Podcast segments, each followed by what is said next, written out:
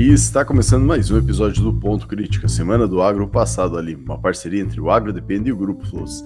E nessa semana vamos falar aí sobre a questão da, da, das. Essa semana a gente vai falar sobre a questão do Enem passa visão preconceituosa, diz a uh, questão do Conselho Científico Agrosustentável, a produtividade do trigo sofre redução expressiva, umidade uh, no solo é a menor nos últimos 30 anos no Centro-Oeste, e também Senado aprova aí reforma tributária em dois turnos e proposta volta à Câmara. Apresentando na mesa de hoje, meu nome é Cassiano Sartor Decker. Meu nome é Eduardo Sebastiani. E meu nome é Luiz Gustavo Floss. E vindo para a primeira notícia, então, o Enem passa a visão uh, preconceituosa, uh, diz o Centro Científico Agro Sustentável, que foi o que todo mundo tá falando essa semana ali sobre as questões do Enem e trazem o agro como grande vilão da humanidade, né? Uh, diminuindo muito o, o, a visão, vamos dizer assim, do pessoal que está na cidade que não conhece o agro, né? Então, botando ela contra como um vilão mesmo, que é o, o, responsável por todos os males, vamos dizer assim,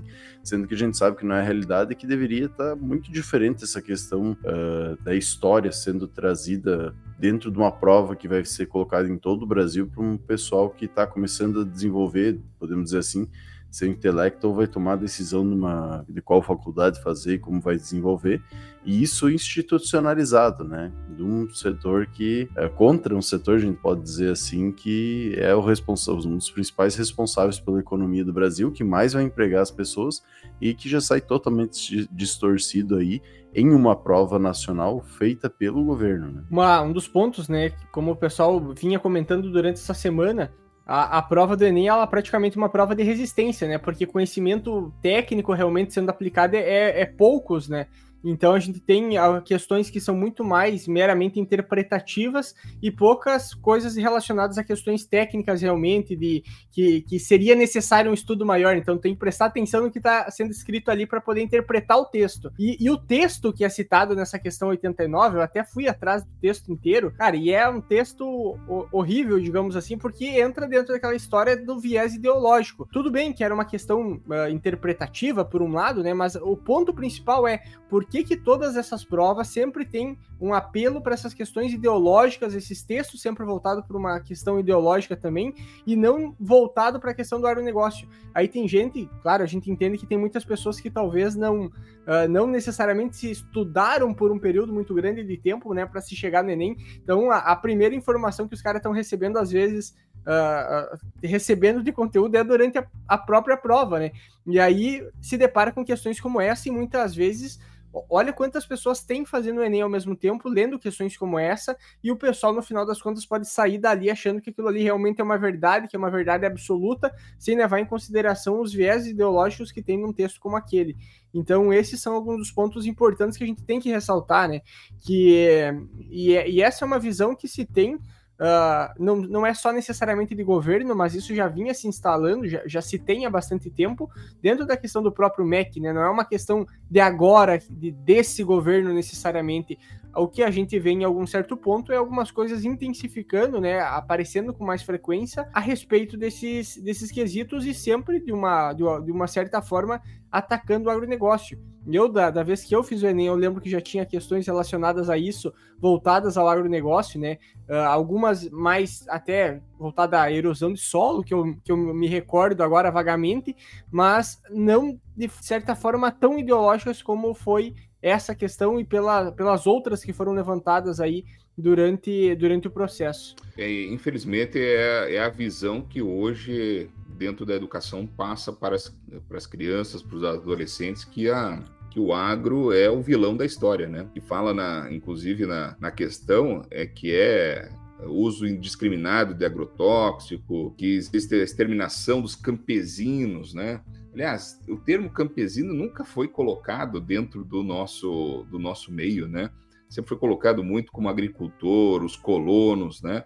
É, campesino, isso é um termo um termo de fora do país, inclusive, né? Então, são termos que a gente não precisava estar sendo utilizado. Mas é, nessa, nesse tempo aí que eu tenho estou morando em São Paulo, né? Minha filha estuda em colégio, é, em colégio particular em São Paulo. A gente sabe do quanto que professores, mesmo nessas escolas, têm esse viés. onde coloca o agro como grande vilão dessa história toda. Como as notícias são mal empregadas, né? E o quanto que nós do agro precisamos, precisamos nos doar e fazer uma propaganda para mostrar a realidade dessa agricultura. Né? A, qual é a realidade da agricultura? O desenvolvimento de vários municípios do interior do Brasil eh, foram graças à agricultura. Que graças à agricultura nós temos alimento no prato seja pequeno, médio ou grande produtor, é, pode existir, né? E, e, e, tá, e tra, traz ainda, né? A novela, a novela da Globo, né? Das nove horas aí, o agricultor é matador, é, é dominador de terra, é uma série de coisas que não é a realidade do padrão. Existiu isso? Existe esse tipo de situação? Até existe, a gente sabe que existe. Mas quantos por cento da agricultura é esse é, é essa figura que existe? Nós não temos nem 0,1% dos agricultores com isso. Então, ao invés de a gente estar tá indo pelo lado ruim de toda essa história, nós temos que ir pelo lado bom, do lado importante. Né? E lembrar que os ditos campesinos são aquelas pessoas que saíram do meio rural porque não tinham a capacidade de nem de sobreviver, muitas vezes, e foram buscar na cidade condições de vida melhor, qualidade de vida melhor. Então não é porque, que, porque não tem lugar lá no campo, é porque não tem condições de conhecimento, eh, de sobrevivência nisso aí. É, ainda existe o estigma de que ter um pedaço de terra está tudo resolvido, mas não sabe plantar um pé de alface, não sabe cultivar um, um pé de tomate, não sabe nem como que planta feijão, não sabe nem como se faz uma bucha, uma vassoura, e aí é, acaba entrando nessa ladainha. Então, realmente, infelizmente, é todo um discurso realmente ideológico que acaba acontecendo e que, infelizmente, isso acaba indo dentro da educação, que é para as crianças, para os adolescentes que hoje estão vindo para o mercado, ao invés de abrir a cabeça, começa a fechar essa cabeça infelizmente. Eu acho que é um pouco preocupante até, vamos dizer assim, porque está pregando em, um, em uma prova científica, a princípio deveria ser técnica, né, trazer toda a parte de ciência, uma, um retrocesso quase do próprio desenvolvimento científico e econômico, né, porque o que, que a gente vai uh, observar, que nem o, o comentou muito bem, a questão do campesinato, cara, campesinato é as favelas rural, basicamente. Tipo, em vez de estar na favela, no,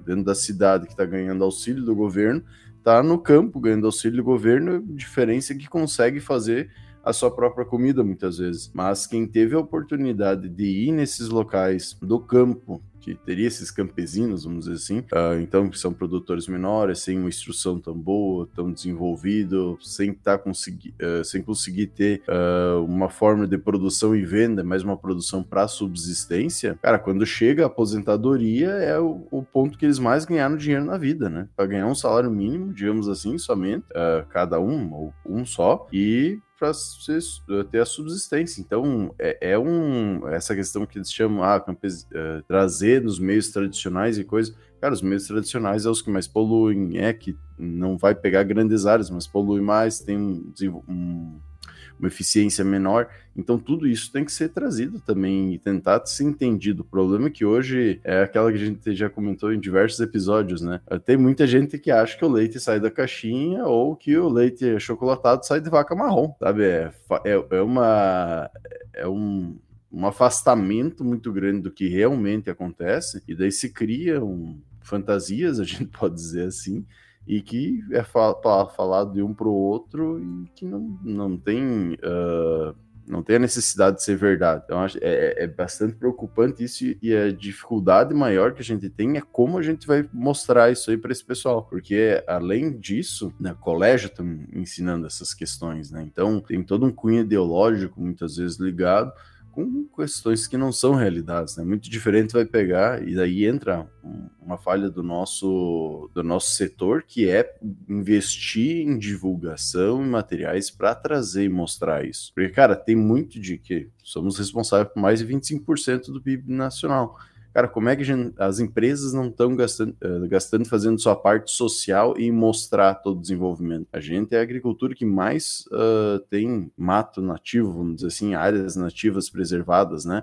E não é falado sobre isso, é muito o contrário. Então, qual que é a parte que vão começar a lidar isso aí e observar melhor, né? Tem a questão, tem a questão, né, de ver o, o agronegócio como se fosse uma visão romantizada da, da da agricultura, que é o cara que vai viver praticamente por subsistência, que ele vai ter um e outro animalzinho ali para ele cuidar, vai ter uma, uma pequena propriedade rural, né, para cultivar algumas coisas ali. E isso já é uma coisa que vinha sendo destacada de um livro que a gente já citou várias vezes aqui, né, que é aquele Novo Mundo Rural, que é do Chico Graziano e também do. Uh, Agora me fugiu o nome do outro, do, do, do outro autor, né, que, que escreveu os artigos junto no livro. Mas já destacava esse tipo de coisa dessa visão ultrapassada, que isso está ligado desde a, dos vieses não só da parte da esquerda, mas também da questão do próprio MST, de achar que a agricultura basicamente é um processo mais Uh, mais rudimentar, né, como eles mesmos falam, tá, tá voltando para o século XIX de como é a agricultura e é assim que eles enxergam. E, e, é uma visão extremamente ultrapassada em relação a todas as tecnologias que a gente tem hoje para facilitar a operação no campo. A mesma forma do plantio direto, o pessoal não reconhece o quanto o plantio direto contribui para o sistema. No dia que o MST, por exemplo, fazer uma publicação parabenizando o plantio direto e, e o quanto ele está beneficiando todo mundo, aí vamos dizer que eles vão estar tá sendo razoável, mas isso nunca vai acontecer, porque é uma visão completamente ideológica com o objetivo apenas de atacar a forma com que está sendo feito o agronegócio. Então, eles não vêm para construir, eles vêm para destruir só aquilo que já está sendo feito hoje em dia, né? Outro autor é o Zander Navarro. Isso, isso aí. Mas, saindo um pouco da polêmica aí, que se dá para ficar horas aqui a gente falando sobre isso, mas tem muito desafio aí para a gente conseguir desenvolver. E entrando na questão que a gente já vem falando, que está muito ligado também com a parte do Ninho, mas a gente vem falando já de outros episódios, a situação que está principalmente na, no sul do estado, né, o excesso de chuvas, que é a questão da produtividade do trigo sofre redução expressiva e safra do trigo sofre impactos por causa do clima principalmente. E é o que a gente estava trazendo, que não para de chover no sul, né? Eu ligo, quando ligo lá para a mãe, conversa, ela diz, estão quase virando sapo, daqui uns dias tem que sair de canoa na rua, que de tanta água que tá caindo. Esses dias o pessoal me mostrou uma foto de um sapo no alto da coxilha, numa lavoura, pra te ter uma ideia. não aguenta mais água. Mas está bastante complicado no sul, né? Por dois motivos principais. O principal, acho que é a questão da perda, perca de produtividade aí do trigo, que vai ser além de qualidade e quantidade, né? Então, a gente teve muito tempo nublado, que diminuiu a potencial de produção e ligado também, principalmente, agora as chuvas está diminuindo a qualidade, o trigo apodrecendo. Não sei se é, como como tá os recebimentos também, né? Então tem todo esse desafio, onde é que vai ser armazenado, para quem vai vender, como vai vender isso aí além de diminuir muito a produtividade e nem estamos falando da parte da soja ainda que o pessoal não está conseguindo entrar. Né? Então, a, a, área, pessoal, em relação ao trigo, né, ela atingiu 1 milhão e 500 mil e 16 hectares, representando um aumento de 0,7% em relação à previsão inicial, que era de 1 milhão, uh, 1 milhão e meio, pra, praticamente, aumentou pouco significativamente, né, 0,7%. No entanto, a produtividade inicial esperada, estimada a 3.021 quilos por hectare, sofreu uma, a, sofreu uma redução aí de 28,38% para 2.164 quilos por hectare. Então a gente já vinha comentando, né, que Uh, aquela notícia que a gente comentou um tempo atrás, que é que vale um destaque, né? Falava, ó, uh, pelos mapas NDVI está dizendo que não vamos ter perdas significativas de trigo. E na verdade a realidade que estava se vendo no campo era, é, era completamente outra. E aí tem um outro ponto também, né? Obviamente, durante o ciclo da cultura a gente já via possíveis perdas consideráveis e após ah, todos esses problemas que deu durante o ciclo da cultura, a gente teve mais todo o excesso de chuva na hora da colheita. Uh, esse dia eu estava falando com, com, um cara que tinha trigo ainda para ser colhido uh, aqui nessa região noroeste. Praticamente todo mundo já colheu, né? Mas tinha uma área e outra que tinha uma umidade tão alta que ele não conseguia colher. E, e a gente vê esses acúmulos de água nas lavouras, principalmente, uh, uma quantidade, principalmente nas baixadas, que onde na parte mais alta o pessoal já estava até plantando soja, nas baixadas tu via poça da água ainda, de água acumulada realmente, em função da, do excesso de precipitação. E agora mesmo que a gente tem uma condição de calor, a, a previsão amanhã e a, e a, próxima semana toda é de chuva. Né? Então, para a gente ver o quanto o clima também acabou, acabou afetando tudo isso aí. Né? A estimativa da, da produção era também de 3, 3 milhões 280 mil toneladas, refletindo uma queda drástica de 27,88% em comparação com, a, com 5 milhões 288 mil toneladas estimadas no momento do plantio. Então, comparado com os outros anos, também esse ano teve uma perda bem significativa, né, para todas as áreas de trigo que foram aí plantados. Tem lugares ainda que o pessoal está colhendo, né? Algumas regiões mais altas aí ainda, mas de forma geral foi uma, um dano significativo, além do preço que não estava tão favorável, e ainda, ainda mais por, por esse excesso de chuva que diminuía a qualidade do, uh, da, da colheita, e aí para o produtor era é um prejuízo cada vez maior, né? Se tivesse colhido bem o trigo com o preço que estava, já ia ser ruim e aí colhendo trigo ruim e com o preço que tá, que é pior ainda daí, né? Aí vai virando uma bola de neve. E aí a gente vê os reflexos aí de, de todas essas condições aí de precipitação, principalmente, e como elas acabam prejudicando, principalmente aí nesse ano foi, foi o trigo, principalmente, né? Isso o Enem não mostra, né? O Enem só faz crítica, né? Mas mostrar a realidade, né? A famosa, aquela famosa frase, né? É, que diz que veio meus tombos, mas como que é? Vi as minhas cachaçadas, não veio meus tombos, como que é? Aquela, aquele é. dito popular, né? Os gole que eu bebo, não os tombos que eu caio. Não, é, os tombos que eu caio, né? E esses são os tombos, infelizmente, a gente brinca de uma forma é, né, rudimentar aqui, mas é triste a gente perder praticamente um terço do trigo aí devido a todas essas chuvas que aconteceram no mês de setembro, no mês de outubro. É, muito produtor, né?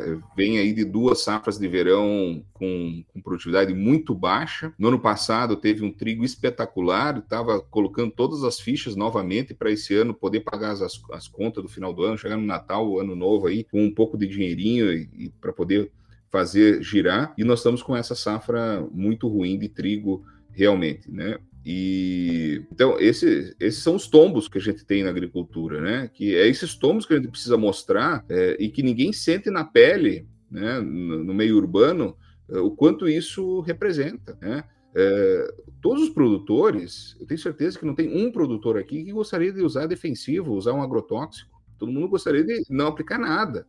O primeiro que não gostaria de fazer isso é o agricultor. Ele tem que fazer isso porque senão ele não vai, ele vai perder toda a safra. É, nós temos o céu aberto, a nossa indústria céu aberto, que é fácil falar agora, né?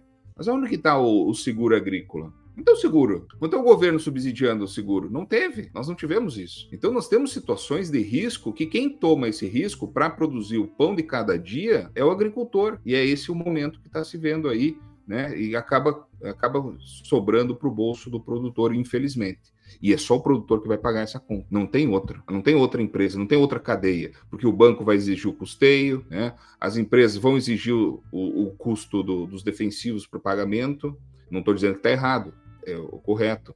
Mas é o agricultor que toma o risco. Então, aonde que está o risco quando se fala da agricultura? Por que, que não aparece na novela das nove o risco que é a produção agrícola sobre esse ponto de vista? A seca, a questão das chuvas em excesso, como nós estamos vivenciando, né? Então isso não dá audiência, né? Isso não dá audiência, isso não dá, não dá engajamento, não dá é, nós temos que estar tá mostrando, infelizmente, nós temos que estar tá mostrando muito mais do que isso. E, infelizmente, nós estamos nessa situação. Nós temos um problema de produção de semente no, no, no sul do Brasil, para a próxima safra. Nós estamos tendo problemas de colheita de trigo germinado nesse momento. Então, não é só produtividade que deixou. A doença não, não tirou só a produtividade. Agora, essa chuvarada está nos tirando a qualidade e a possibilidade de ter alguma renda. Então, é, a situação é grave, sim. É, infelizmente, a gente tem que dizer que nada nada do que está acontecendo, não, a gente já não tinha comentado a respeito disso. Infelizmente é, é, é duro falar isso, porque nós já vimos é, lá desde agosto falando as possibilidades de chuvas, é, o que vinha acontecendo de chuvas, é, e esse, e, esse, é um dos grandes motivos, né, de a gente poder falar um pouco mais realmente da condição climática, né, que eu vou deixar depois para ti, Cassiano, para puxar a próxima notícia daí. Tranquilo, Ian. É, então, puxando já para a próxima notícia, que a do trigo a gente falou bastante, porém não é só no sul que está tendo problemas, né? A gente pega o Brasil inteiro, acaba tendo problemas por causa do El Ninho, inclusive a questão da umidade no solo aqui no Mato Grosso, né? Que é a notícia. Uh, em boa parte do centro-oeste, como um todo, na verdade, está menor uh, menor nível nos últimos 30 anos e a situação pode agravar nas próximas semanas, devido às altas temperaturas, né? A gente já tem notícia de uma nova uh, massa de ar quente que vai passar aqui, então, uma nova frente uh, de calor que está vindo aqui pro, principalmente Mato Grosso, no Centro-Oeste como um todo, e que já teve, acho que é a terceira ou quarta que veio agora esse ano, ligada a baixas, tempera a baixas uh, índices de pluvio, uh, pluviométricos, né? E não me estabilizou a chuva. Só para ter ideia, ano passado, quando eu subi para Mato Grosso, aí final de outubro, tava toda as áreas plantadas, chuva já estabelecida desde início de outubro, praticamente. Então, tu não tinha problema. E esse ano tá muito diferente. Tem muita chuva esparsa, tem lugar que não tá chovendo, a umidade do solo tá baixa, a gente tem diversos problemas de replantio no estado inteiro. Então, tudo isso está mostrando essa questão da dificuldade que está sendo para a produção agrícola, né? Uh, e também da assertividade que o produtor consegue ou não ter, porque muitas vezes ele vai lá, tá a previsão que vai chover e não chove, né? Ou também tem traz essa questão que ainda após chover, e isso foi uh, até no vídeo que eu fiz no meu perfil essa semana, tem soja já induzindo floração em V4 por causa do excesso de calor, né? Então isso é um dos problemas que também então a gente está conseguindo observar campo de plantas ficando menores por falta de umidade e calor, induzindo essa questão um, florescimento uh, precoce, podemos dizer assim, que vai fazer ela ficar mais baixa e poder ter problemas também ligados a isso. A dificuldade de entrar com produtos, dificuldade de controlar plantas daninhas no meio da soja, por causa que muitas vezes está em déficit hídrico, mesmo que tu entre com o produto, acaba não funcionando. Então tem diversas coisas e desafios esse ano que está bastante uh, grande, vamos dizer assim, como um todo, né? Uh, principalmente nessas áreas mais arenosas, muito problema de escaldadura. Então, tudo isso está ligado com essa parte de uma baixa umidade e ainda tem essa nova onda de calor que está para vir agora. E as chuvas, pelo que alguns falam, é para estabilizar só a partir de dia 20 começar a normalizar. Então a gente tem mais uma semana de desafio aí para a soja velha aguentar e está aguentando bem até pelo que a gente consegue ver no campo, mas que está sofrendo e vai baixar um pouco a produtividade. Eu creio que isso é quase uh, inevitável. É, tem, é, tem eu, eu, recebi essa semana no, no WhatsApp alguns vídeos do lá de cima também e mostrando uma, uma, algumas regiões, né? Eu acredito que não é tem regiões que está um pouco melhor, mas tem regiões que está muito pior também, né? Essa é a questão da situação. Uh, mas enquanto não tiver uma normalização, digamos assim, das chuvas, realmente vai ser um prejuízo bastante grande, porque já vai estar tá tendo perda, até porque a, a, planta da soja ela vai, vai parando o desenvolvimento dela se tem uma temperatura muito alta. E pela essa onda de calor que está prevista também para estar tá ocorrendo, uh, uh, antes de, de, a gente começar o programa, até a gente foi discutiu a respeito disso, né? Se ia colocar a notícia lá da onda de calor mas a, a questão é que não é nenhuma novidade necessariamente, é uma coisa que, que em outros momentos ali já tinha se registrado temperaturas altas também, bem altas essas temperaturas, porém não é nenhuma novidade necessariamente. Só que isso vai ter sim um prejuízo, principalmente na questão da produção da soja. E aí tem uma outra notícia ainda também, que é lá do canal Rural, que é prepare-se, né? O El Ninho está ficando mais forte e pode durar até junho de 2024. Ou seja, essa condição que a gente está vendo, a, a, tendência é ela intensificar, né? Eu não sei exatamente como é que tá as previsões, principalmente para a questão do centro-oeste, mas as previsões para o sul é, é, é precipitação, é, é, chuva atrás de chuva, né? Então é, é, uma, é um cenário bem preocupante, porque numa parte do país que é mais representativa em relação a produção de soja, né, que tem um peso maior em tudo isso, está sofrendo por todo esse processo de seca, áreas que foram semeadas que não tem precipitação, que uh, dificulta o desenvolvimento, daí tem mais o atraso dessa semeadura, e, a, e no sul tu tem um excesso de chuva que dificulta para a semeadura, semeadura no barro em alguns casos, problema de, de, de tombamento também, né, num lugar é por excesso de, de, de, calor e, e, no sul é por excesso de umidade, os tombamentos também, né? Então, é, é um cenário bem complicado que está acontecendo no Brasil inteiro. E a tendência é que o fenômeno do El Ninho é para ele ficar cada vez mais forte aí até junho de 2024, segundo essa, essa notícia. Tem o pessoal que não está mais botando no mês, né? Tá botando agora, não, é até outono. Daí tem uns 3, 4 meses aí para ter erro. Uma margem é. de erro, né? É. é, até, até, até eu quero aproveitar aqui, né, nesse momento, a gente fazer um convite para essa segunda-feira, dia 13 é, de novembro, às 19 horas, horário de Brasília, lá no nosso canal da Academia da Alta Produtividade do YouTube. Nós vamos estar fazendo um webinar justamente falando sobre essa questão do El Ninho, né? Os impactos do El Ninho, entender um pouco melhor é, quais são, como que é, como se faz esse fenômeno, é, o que, que acontece, quais são os, as consequências para essas diferentes regiões e o que está previsto para frente, né? Vou trazer lá uma, um, um, estudo que eu fiz com relação às probabilidades que acontecem em diferentes regiões, os riscos que tem em cada uma das regiões, com El Ninho, Laninha, fraco, médio, alto, então até para poder discutir um pouquinho mais. Mas, infelizmente, o que está acontecendo agora não é nada fora do normal sobre o aspecto da presença do El Ninho. Então, aqueles negacionistas, né?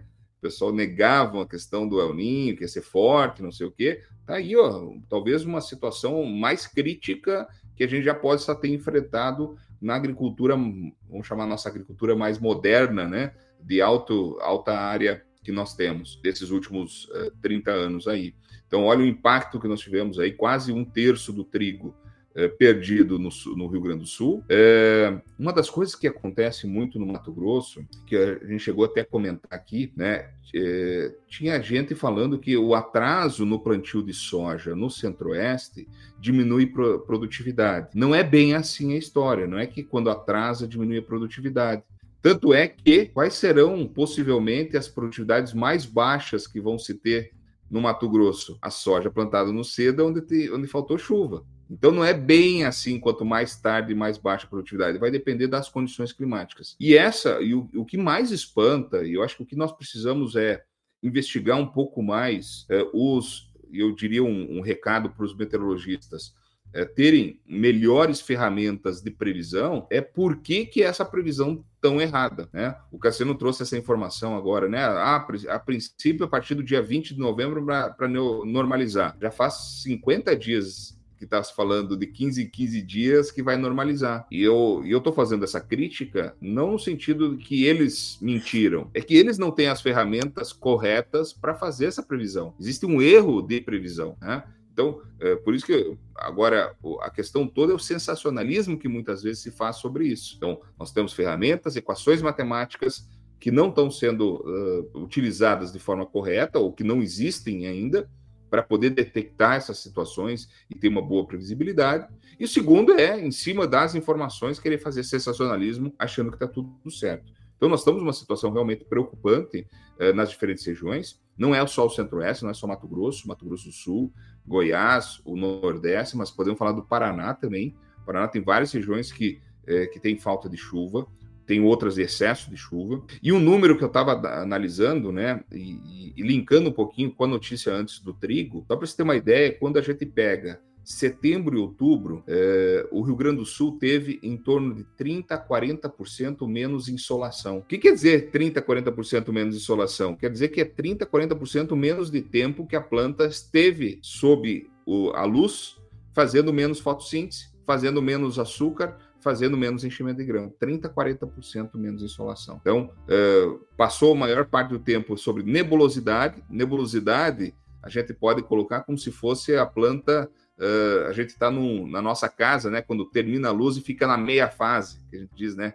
Tem meia fase só. Está numa fase só. É mais ou menos isso a nebulosidade, que a gente não consegue ligar o equipamento em casa na, na meia fase, como também a planta na nebulosidade não consegue fazer toda aquela produção que necessita.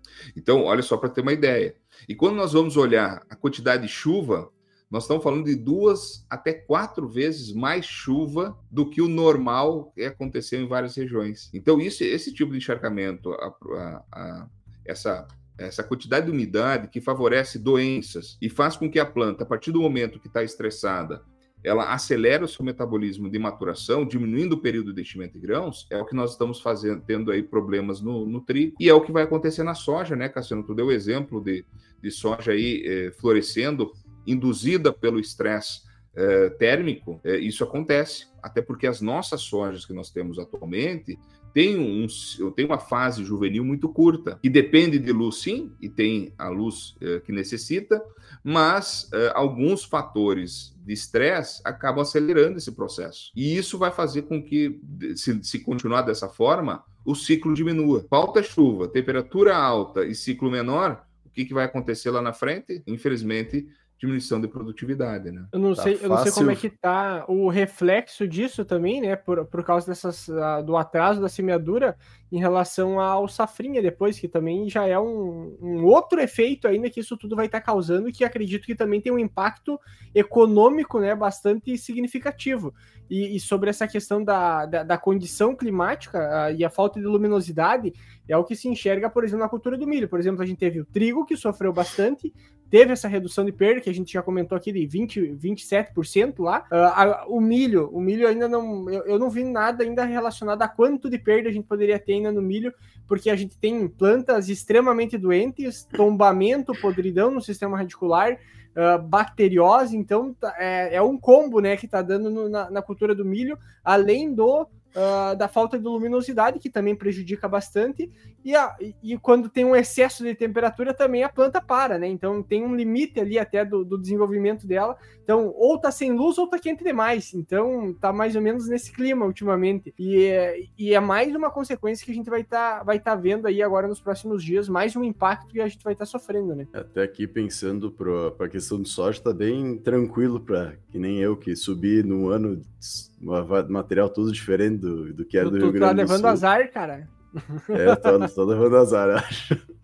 Mas tudo diferente do Rio Grande do Sul. Ano passado a gente teve uma média aí de 10 dias, pelo menos, que as plantas alongaram o ciclo, né? Agora tem a possibilidade de ter uns 10 dias que ela vai encurtar o ciclo se continuar nessas condições. Então é uma coisa interessante que entra. E a parte do milho, que nem o Eduardo comentou, acho que é muito parecido com o que aconteceu. Muito parecido não, mas pode ser um pouco similar ao que aconteceu no passado na safrinha de milho aqui, né? Geralmente os primeiros milhos plantados que vinham com mais chuva, depois tinham muita luminosidade, acabaram tendo muito mais doença e não tendo acesso a tanta luminosidade, o que manteve aí uma média produtiva do milho do início ao final, praticamente, né? A gente pega milho plantado aqui no, na safrinha de, de janeiro, geralmente até 15 de janeiro era o que mais produzia. E ano passado a gente viu que até dia 15 de fevereiro ele se manteve mais ou menos a mesma produção e teve mais ataque de doenças por causa do calor e excesso de umidade. Então, entre essas questões da gente entender um pouco, e eu, eu acho que esses últimos anos aí tá sendo desafiador pro agro, porque é os que a gente tava mal, muito mal acostumado, né?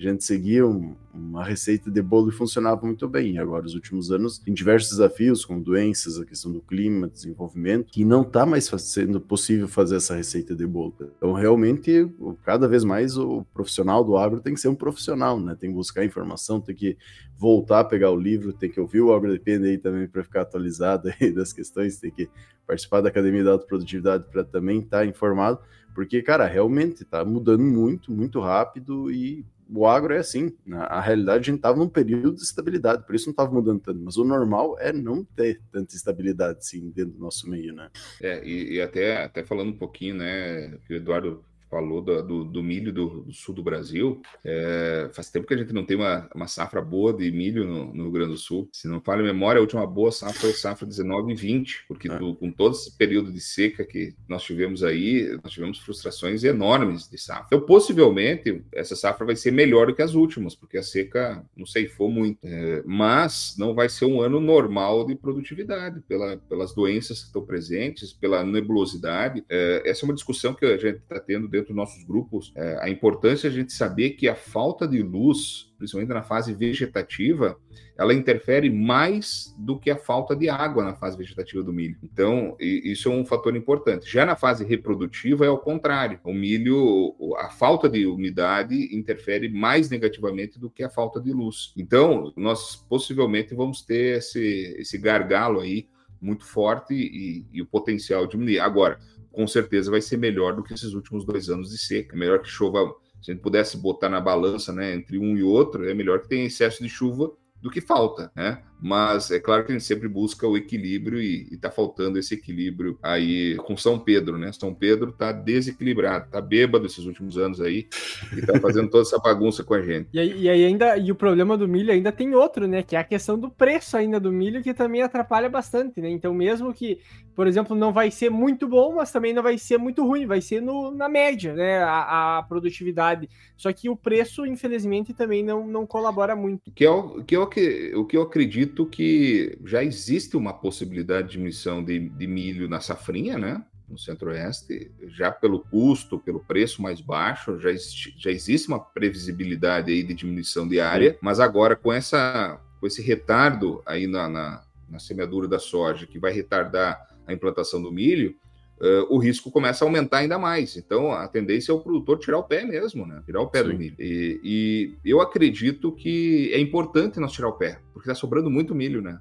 O mercado está com muito milho. Então nós temos que saber regular também essa produção. Então, é, eu acho que é nós deixarmos para 25 realmente a, essa, esse plantio de milho, infelizmente, né, é, por essas circunstâncias, e esperando que a gente possa também ter melhores negociações fora do país aí para exportar mais esse milho e conseguir desovar toda essa produção que nós estamos tendo. É, eu volto a falar que eu acho que nós estamos tendo já uma, um excesso de produção aí é, que está fazendo com que a gente tenha preços mais baixos e com certeza não vai não vai gerar uma, uma, um retorno tão, tão rápido aí para toda a agricultura. Não é tão rápido que os preços vão subir, né? Tem notícias falando em torno de 20 a 30% de diminuição do, do milho uh, safrinha, né, no centro-oeste, e outras notícias comentando que antes de março, provavelmente, esse preço não vai tender a aumentar muito devido à questão que até dezembro, janeiro, se não me engano, já está toda a questão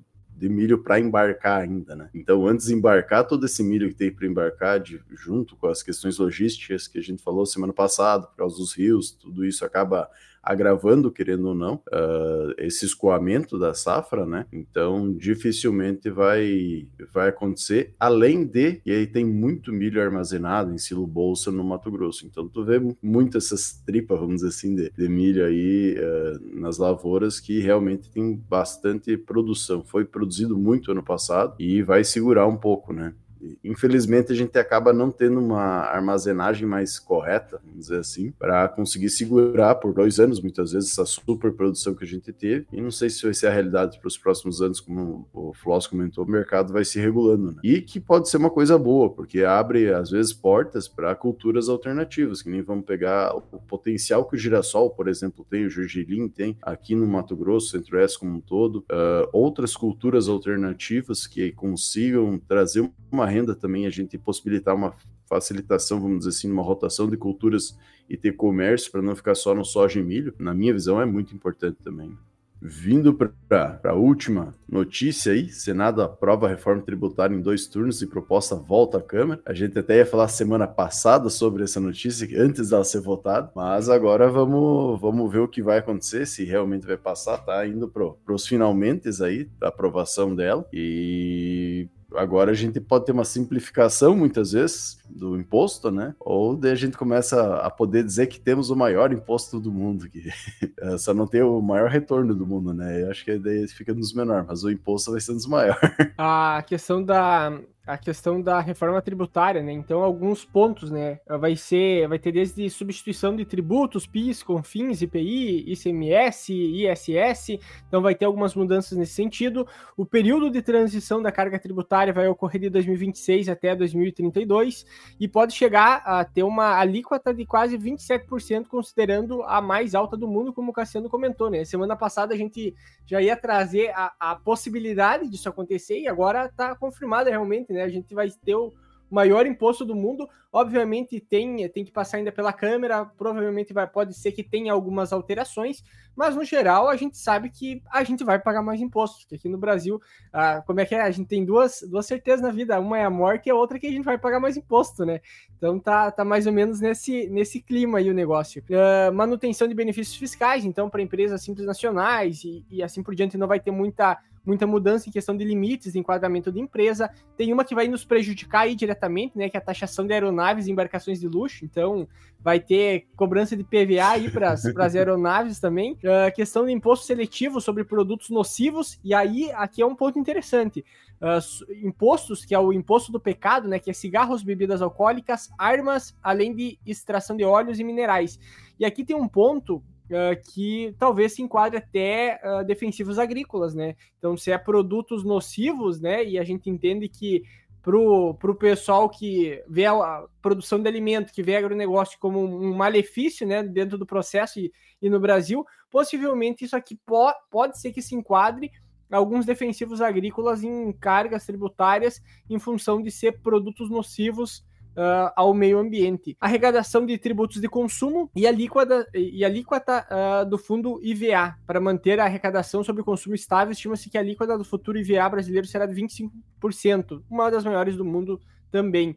E aí um dos pontos uh, que a gente pode levantar em, em relação a a reforma, além que nós vamos estar pagando mais imposto, é que ela vai representar aí praticamente 14% do PIB, uh, né? Se a gente for fazer uma, uma comparação, né, o que está se arrecadando do 1,3 Uh, uh, agora eu, eu, até perdi o dado aqui onde é que eu tinha ele, mas é em torno de 1,3 trilhões ali, mais ou menos, que, que vai estar tá arrecadando.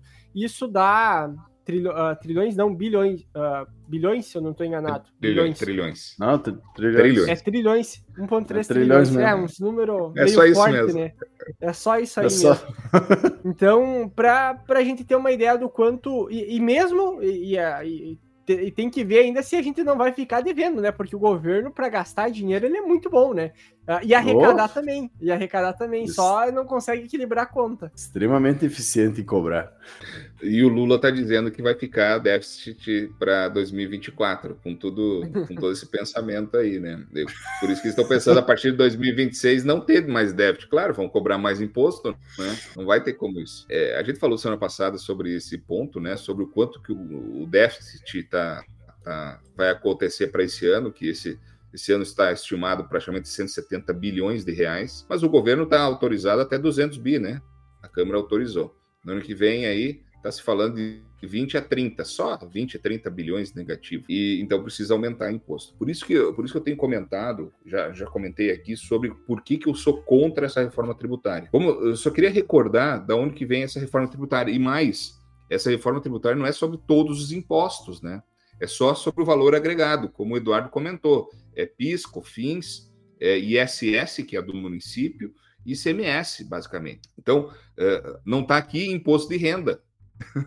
o imposto de renda não está aqui, nem pessoa jurídica, nem pessoa física. Não está aqui uh, INSS, outras contribuições que, que, que, existem. Né? Então, é 27% só sobre uh, serviços e mercadorias. Né? Então, é o, é, o, é, o, é o ICMS evoluído. É, por que, que, ele, por que, que ele foi tão trabalhado? E, assim, ó, sobre o ponto de vista uh, da, do mérito, né, do mérito de ter um único imposto, ou melhor, vão ser, na verdade, dois impostos ao invés de seis, é, isso era bom, isso é bom, porque existe uma briga do ICMS dos estados que precisava, é, ao invés de cada estado ter a sua regra, e do ISS, né, o Imposto sobre Serviço, cada município ter a sua regra, unificar isso. Sobre esse ponto de vista, sobre o mérito, legal. O problema é que esse mérito estão fazendo desse desse limão, não uma limonada. Estão azedando esse limão, estão apodrecendo esse limão, porque nós vamos estar pagando mais impostos. E ao invés, ao invés do governo, então, diminuir o custo da máquina pública, ele está aumentando a máquina pública e tem que buscar receita. E todo mundo está aplaudindo. Olha como é importante eh, aumentar os impostos porque tem que pagar as contas, para não dar déficit é, uma, é um, o, o, cachorro atrás do rabo sempre. Então, eu tenho sido contra essa reforma tributária porque vai aumentar os impostos, sim. Agora, só para ser justo, e eu, eu, sou, eu sou uma pessoa que gosta de ser justa e ter bom senso. Por isso que muitas vezes me criticam em alguns lados aí. Né, de um lado ou de outro. Mas eu gosto de ser, ter bom senso e ter é, olhar um pouquinho isso aí. Na verdade, não é 25% de imposto, só para deixar claro. A alíquota é 25%. Então, é, se nós temos, nós vamos produzir alguma coisa, eu vou, eu vou, dar o meu exemplo. Eu sou prestador de serviço. A minha empresa, né, quando a gente presta serviço de uma palestra, um treinamento, a nossa academia, né, a gente acaba, acaba emitindo nota fiscal. E essa nota fiscal, além de imposto de renda, PIS, COFINS, tem ISS, Imposto sobre Serviço, que é municipal. É, a gente paga Uh, dependendo do serviço que se faz, e dependendo do município, é de 2 a 5%. Só que é pago ali, acabou, está morta, tá morta essa, essa conta. Né? Tu não tem retorno sobre isso. Sobre a nova reforma tributária, dos meus 2 a 5% vai vir para 25, 27%. Só que tudo aquilo que eu tiver nota da minha empresa e que eu paguei um produto que eu comprei, por exemplo, fui no posto e abasteci o carro. Lá vai estar tá descrito o IVA. Ó, desse valor de 100 reais, você pagou 20, 25 reais foi de IVA. Eu pego esses 25 reais, eu abato do meu imposto que eu tenho, eu tenho lá. Então, no final do mês, eu tenho que. Não vai ser os 25%, vai ser os 25 menos aquilo que eu tenho de custo. Então, no final das contas, o que se estima, principalmente para empresas de prestação de serviço e para agricultor também vai ser a mesma coisa, é o pagamento de 7 a 12% de imposto. Então, o produtor que não pagava nada vai ter que pagar agora. né? Porque ele vai vender o grão, vai vender o grão, vai ter que, vai ter que ser descontado isso, e vai ter que, para poder retomar esse valor, ele vai ter que pegar nota, né? No borracheiro vai ter que pegar nota, na, no pastel da esquina vai pegar nota, tudo que tem de custo para poder abater isso. É isso que o governo está tentando atrelar para poder aumentar, inclusive, a arrecadação. Mas, quando aumenta tanto o tributo, o que, que normalmente acontece? A tendência é entrar para a informalidade. Existe um trabalho muito claro. Quando se exagera no imposto, é mais é, o, o mercado acaba trabalhando com menos nota fiscal e trabalhando mais na informalidade. E isso faz com que a arrecadação seja menor. Então essa pressão é tão alta. Então por isso que nunca deu certo isso. Não dá certo em lugar nenhum aumento de imposto. Ah, mas na, na Inglaterra o imposto é maior do que no Brasil. É, só que lá você tem é, saúde de graça, tu não tem problema de segurança, você tem é, qualidade de vida, é outro mundo, né? Nós somos submundo, nós somos país subdesenvolvido. Não país, nós não podemos fazer esse tipo de comparação, né? E agora está voltando para a Câmara, né? Vão dar já o spoiler, né? O spoiler, o que, que vai acontecer na Câmara? Na Câmara, o seu Lira vai dar uma trancadinha, viu?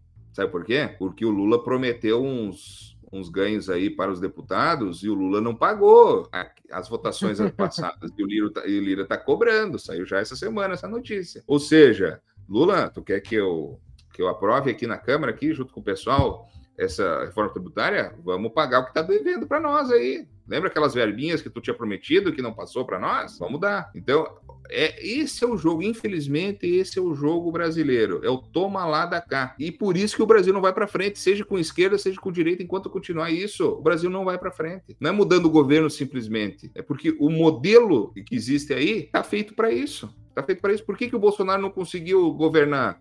Porque ele não quis fazer o toma lá da cá. Tomou. Né? Ficou só no tomou nele, né? Infelizmente. Então, e agora, e, e agora o Lula é salafro, né? Ele é liso né? Jundiá banhado. Ele, ele sabe, agora começa as negociações. Então, é, infelizmente, nós. É, qual que é o resultado dessa brincadeira? Nós vamos pagar mais imposto. Infelizmente, a partir de 2026, nós estamos ferrados, nós vamos ter que pagar mais imposto. E assim, ó, essa é a primeira bucha, como eu falei. A próxima bucha é no ano que vem, quando se for aprovada essa reforma tributária, o, o, o, nosso excelente ministro da Agricultura, Haddad, né? Agricultura, não, desculpa, da Fazenda, da Economia, já está com especialista. o especialista já está com o plano feito para nova reforma tributária sobre os outros impostos, né? Imposto de renda, né? Aqueles outros que não estão nesse bojo aqui, que são só os governa do governo. Vocês acham que vai baixar o imposto de novo nessa outra reforma? Jamais, né? Então, é bucha atrás de bucha somente. Pô, gente podia trazer notícia boa aqui, né? Tá faltando notícia boa aqui. É verdade. É que tá, é que tá difícil os últimos dias também. É, nada, nada tá tão ruim que não possa piorar. diga meu Inter, diga meu Inter. Ah, louco, mas é, é preocupante o cenário que a gente está entrando e realmente não tem o que podemos fazer, a questão de bater contra isso aí, só que essa questão que o Floss comenta, eu acho que é, é muito válido, que o brabo que enquanto o servidor público tá lá para se beneficiar própria, ele mesmo se beneficiar, vamos dizer, com o sistema, a gente não vai sair disso aí. E isso começa na prefeitura municipal que tem cargo de confiança que não faz nada, repassa o dinheiro pro, pro prefeito muitas vezes, que a gente sabe o que acontece em alguns locais, tem diversas coisas que não começa lá em Brasília, começa em, dentro de casa, né? Então é, é uma questão, aquela parte que traz que o reflexo, a, a política, os, o, os governantes são reflexos do seu povo, não deixa de ser verdade. Então entra muito no nós tentar mudar e desenvolver e aos poucos isso vai se mudando, vai mudando, porque não adianta um chegar, é, querer chegar lá e fazer toda a diferença que infelizmente não vai acabar acontecendo. Mas esse é o Brasil. Mas convidar todo mundo aí com essas boas notícias da semana. é, esperamos que semana que vem tenha melhor, a questão do mercado reage um pouco mais na, principalmente na parte de grãos, questão de preços, a gente consiga ter notícias de clima que estabilizou a chuva no Mato Grosso, que diminuiu a chuva no, no sul e que os preços da soja melhorem, mas é isso a gente só pode esperar e ter fé que vai acontecer, né? Além disso, a gente só vai informando e discutindo, trazendo ponto crítico aí sobre as notícias da semana. Gostaria de convidar todo mundo a ouvir nossos outros episódios, outros pontos críticos também, que a gente não fala simplesmente da notícia, a gente fala no que está ao, ao entorno da notícia, né? Então, Pode ouvir os episódios antigos também, que não vai estar tá, uh, tendo uma informação ultrapassada, vamos dizer assim. Além de convidar todo mundo também a ouvir o Agro Depende, o Agro Depende Essencial, seguir nós nas nossas redes sociais aí. Eh, eu e Eduardo agora também temos uh, o, o, perfil nosso pessoal, vamos dizer assim, profissional, né? Então, o Cassiano Agro e o Eduardo, o Eduardo Agro. Uh, e também convidar todo mundo a participar da Academia da Alta Produtividade aí do Floss. Tem a possibilidade de ter 10% de desconto com o Agro, com o Agro Depende 10, cupom Agro Depende 10 então, que tu consegue participar, falar diretamente com o Floss, tirar tuas dúvidas, além de, de ter várias novidades que estão vindo aí, né, Floss? É isso aí. E vamos ter muitas novidades aí. A academia está vindo com 2024 cheio de novidades. E e alguma, alguns spoilers já vou dar segunda, nessa segunda-feira, dia 13, aí no nosso webinar. Fique atento aí, esse, a aberto, que vai ter novidades. Esse aberto esse é aberto para todo mundo. Esse vai ser aberto, esse é aberto, né? Dentro da nossa, do nosso YouTube, vai ser aberto ao público, né? A maioria do, do que a gente faz é fechado. Mas nós vamos ter algumas novidades para 2024 de algumas coisas abertas também. Né? Claro que a, a, a, o grosso da, das informações são, estão dentro da academia, mas a gente vai estar fazendo algumas ações públicas também. Não, show de bola. E, no mais, agradecer quem nos acompanhou, também quem nos acompanhou aí no Instagram, a gente tá tanto no Instagram quanto no YouTube aí ao vivo, toda sábado de manhã, às 7 horas de Brasília, às 6 aqui no Mato Grosso. Então pode nos acompanhar, pode fazer perguntas. E convido todo mundo a nos seguir nas redes sociais. Por hoje era isso. Até a próxima, pessoal. Valeu. Até. Tchau, tchau.